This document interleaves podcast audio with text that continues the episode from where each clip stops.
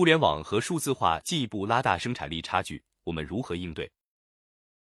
互联网和数字化时代，你认为个体以及企业之间的生产力差距和未来社会的贫富差距会被缩小，还是会进一步拉大？我个人认为，很显然是被拉大了。不信你去统计一下，今天的全球富豪排行榜前一百位，有多少位是互联网及数字化领域的？恐怕超过三分之一。他们的财富相加可能富可敌国，普通人的收入与他们的个人财富差距可能是有史以来最高的时代。互联网和数字化无疑让马太效应更加凸显，即强者越强，弱者越弱，同时强者越来越少，弱者越来越多，也就是丛林法则更加残酷。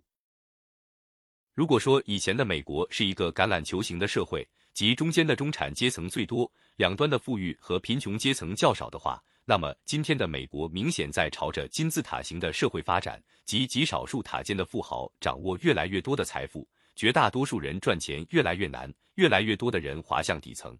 其实不仅是美国，全世界都呈现出这样的发展态势，因为互联网和数字化是一个复杂的高科技系统。只有少数掌握了数字世界运行规律的人，拿到了财富增长的密钥。经过近二十年的运营和发展，他们不知不觉取代能源和制造业的传统富豪，成为财富榜上的新贵，掌控甚至是垄断了数字世界的优质资源和规则制定权。这一切正是因为数字化时代的价值创造和流通方式已经发生了翻天覆地的变化，与过去完全不能同日而语。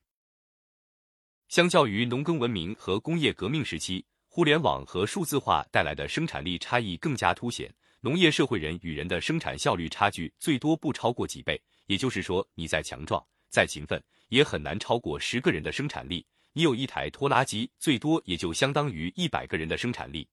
但进入今天这个信息化、数字化时代，价值创造与流通模式的改变，将人与人生产力的差距扩大到数百甚至数千倍。这就是为什么杰夫·贝佐斯有钱去太空。而大量美国穷人流落街头的根本原因，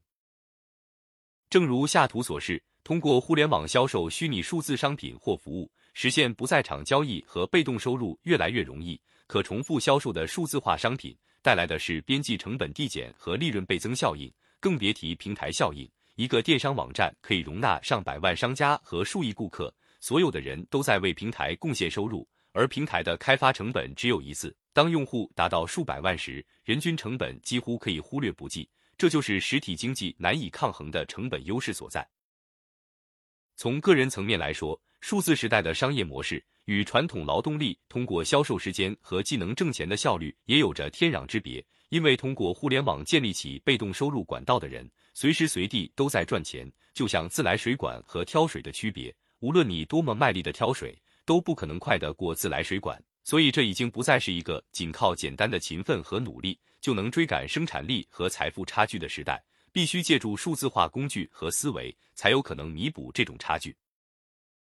数字化加智能制造带来生产力大幅度提升的同时，也必然带来大量劳动力的释放。以往看上去牢不可破的工作位置，未来极有可能都不复存在。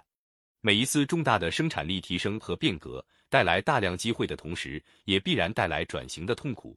在这样一个不可阻挡、不可逆转的数字化浪潮袭来之前，大到一个国家，小到一家公司，每一个人都需要思考、学习、转型数字化生存与生产力发展课题。相信我们国家高层也看到了这一点，所以提出了发展数字化经济、提升全民数字化技能的战略规划。以更好的适应未来的数字化时代，使自己立于不败之地。数字流网络科技出品的这套《数字化世界生存与发展之路》系列课程，正是致力于推动数字化世界中个体与企业生产力发展，提升面对未来时代不确定性的竞争力。